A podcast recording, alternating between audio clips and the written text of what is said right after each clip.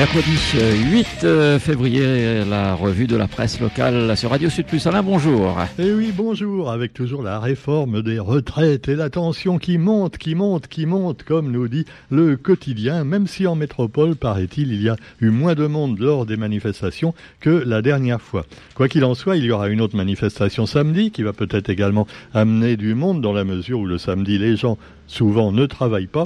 Enfin, on verra bien. Quoi qu'il en soit, moins de monde en métropole et moins de monde également à la Réunion en attendant samedi, mais la contestation se durcit. À l'Assemblée nationale, comme dans les manifs, la réforme des retraites attise la colère. Les opposants commencent à évoquer des opérations coup de poing et le blocage des ronds-points. Tiens, voilà qui rappelle quelque chose. Alors évidemment, on sait que les ronds-points, c'était en 2019, euh, et puis finalement, ça s'est terminé, bah voilà, un peu, euh, on ne sait pas trop comment. Hein. Il reste qu'un irréductible rond-point, c'est au tampon, juste en bas de chez nous, dans la tour au, départ de donc de, la route à quatre voies. Et alors, au, en dehors de ça, il n'y a plus grand-chose. Alors, est-ce que ça va revenir, les ronds-points occupés? Eh bien, on verra samedi ce que ça donne, mais le gouvernement ne cède pas. Comme d'ailleurs, chaque fois qu'il y a des grèves, on remarque que le gouvernement attend que la situation pourrisse. Et malheureusement, on peut dire que tôt ou tard, la situation pourrit, il y a de moins en moins de monde, et le gouvernement arrive à faire passer toutes les lois qu'il désire. Et puis de toute façon, maintenant, il a des moyens de le faire, des moyens donc de vous faire adopter ce que vous voulez pas, de toutes les manières. Alors, ils étaient des milliers dans le sud quand même. Euh, il paraît qu'il y avait 4 à 5 000 personnes entre le front de mer et le centre-ville de Saint-Pierre. Et oui, comme mardi dernier, et sous le même soleil, nous dit-on. Ah oui, attention aux insolations quand même.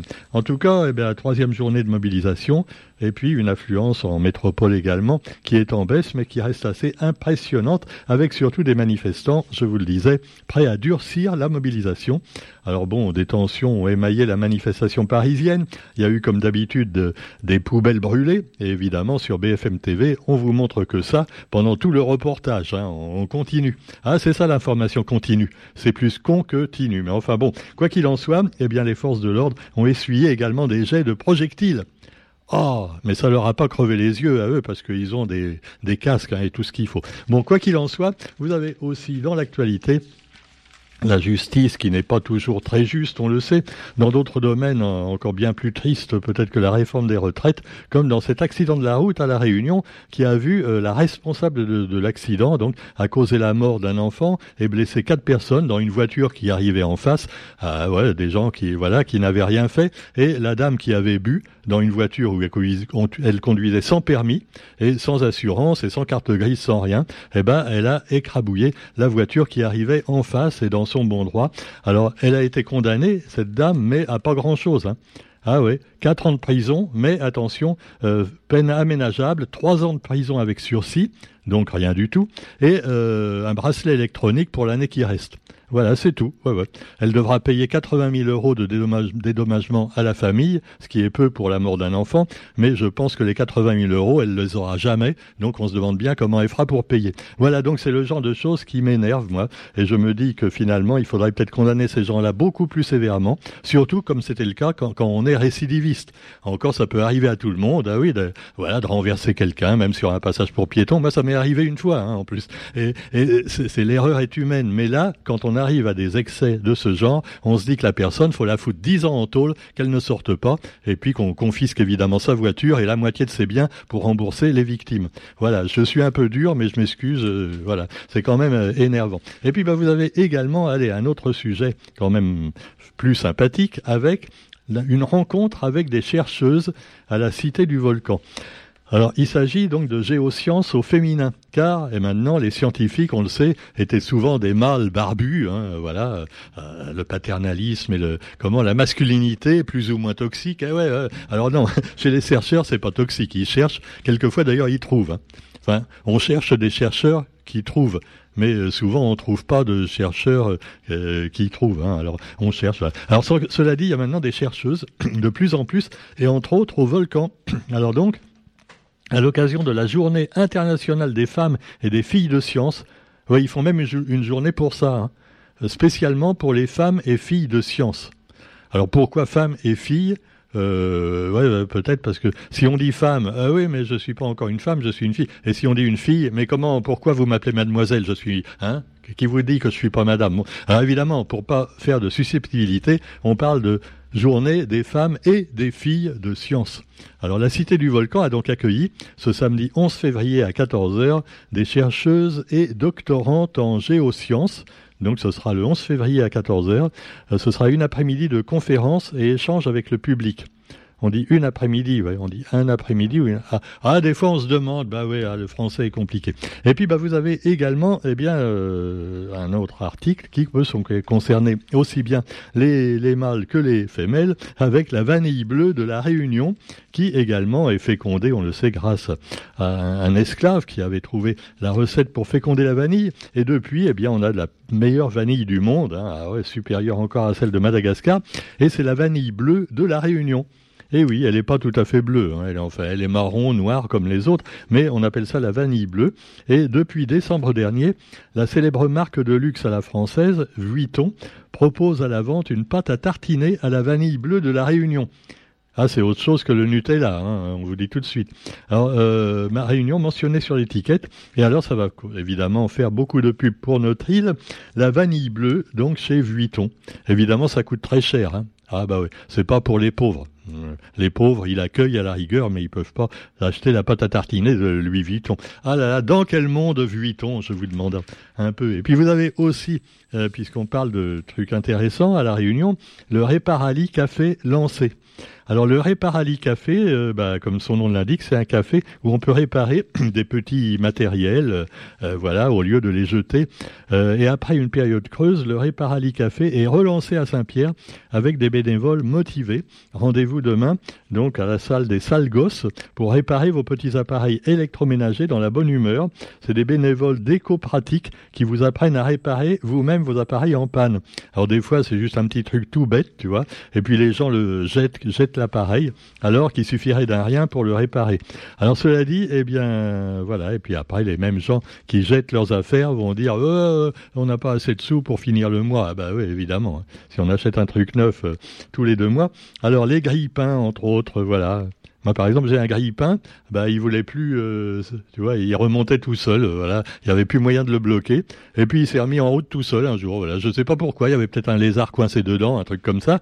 Bref, je ne l'ai pas jeté et le grille-pain a fini par remarcher. Ah, des fois, faut insister, hein. Ah, c'est, Alors cela dit, la marmitari également, marmitari, un appareil voilà qui peut tomber en panne, mais qui peut être réparé très facilement. Des cafetières également, les autres appareils. Donc les conseils des réparateurs bénévoles, en plus c'est des réparateurs bénévoles, hein. Donc euh, les vrais réparateurs ou les marchands de, de matériel vont pas être contents. Ouais, bah les gens ils vont plus acheter alors. Ah ouais, et, puis, et ils vont dire. Et puis nous on va être obligés de licencier nos salariés. Hein. Ah, c'est pas bien qu'il y ait des réparateurs bénévoles, ça devrait pas exister. Hein. Eh ben voilà, mais messieurs dames, on en viendra de plus en plus à ça hein, avec la crise. Eh oui, faire des échanges, faire du troc, essayer de réparer un truc euh, ou, un, ou jardiner pour le voisin en échange d'autres services, des échanges de services. Et là ils pourront pas vous piquer d'impôts dessus ou alors très difficilement. Notons également, tiens, la peinture, c'est bien la peinture. Et là, vous avez, euh, mais c'est pas la peinture à, euh, la peinture pour les bâtiments, c'est la peinture euh, artistique avec la Cité du Volcan dont je parlais à l'instant, qui accueille également une exposition de peinture de Nancy Sanguin qu'on a invité l'autre jour dans, le cadre de l'émission de Page en Partage. Alors c'est une poétesse, mais c'est également une, artiste de grand talent au niveau de ses œuvres picturales.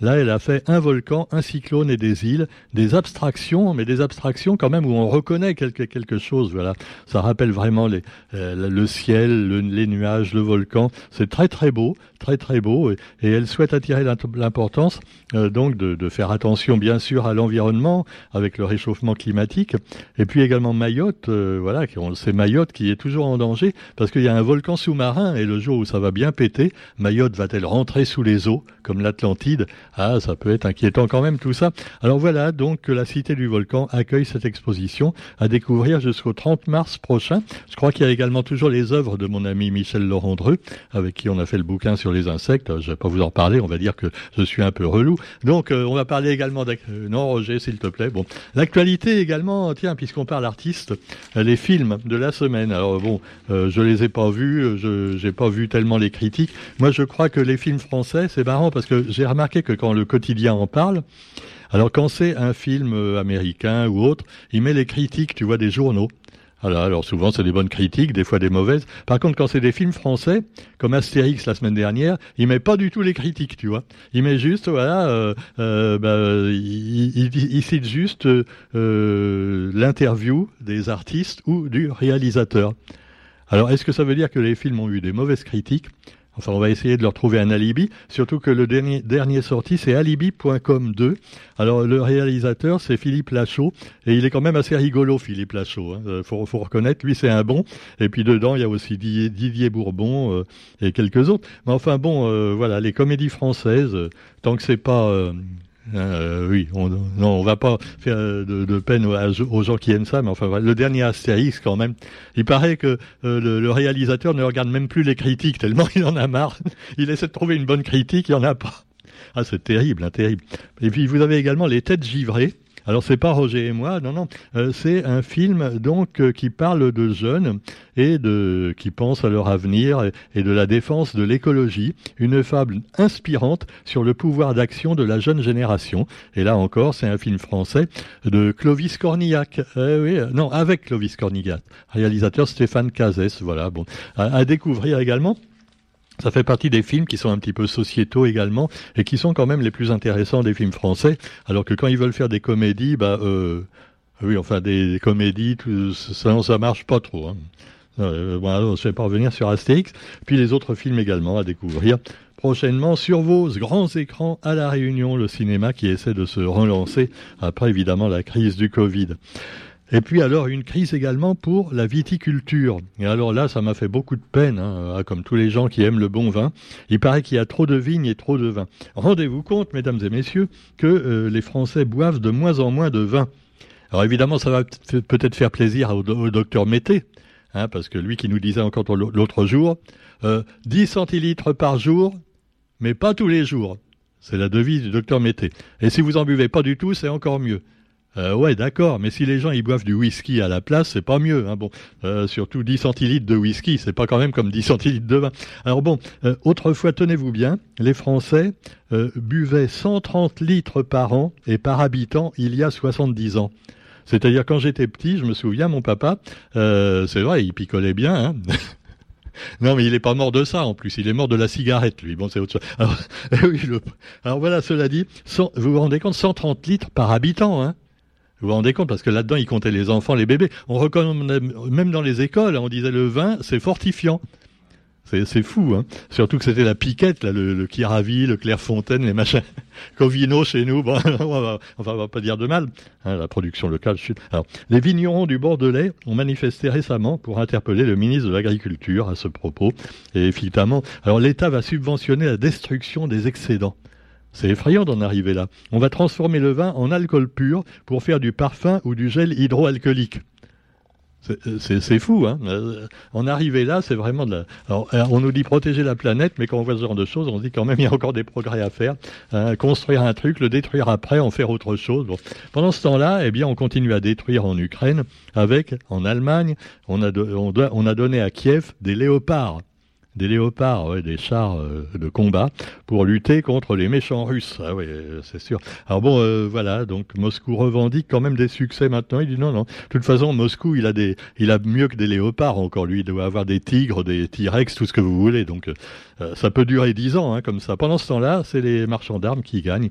Et puis, bah, vous avez également une catastrophe naturelle en revanche qui s'est produite en Turquie et en Syrie et qui a fait probablement des dizaines de milliers de morts. On a dit plus de 7000 morts, mais il y en a encore sous les décombres, avec des bâtiments qui se sont écroulés après un séisme de 7 degrés 9 sur l'échelle de Richter. On nous explique d'ailleurs comment se produisent les failles sismiques qu'on ne connaît pas ou très peu à la Réunion, mais le jour où ça arrive, euh, je crois qu'on a intérêt à quitter la tour des Azalées en vitesse. Allez, sur ce, on vous souhaite quand même une bonne journée et on se retrouve demain pour la revue de la presse. Salut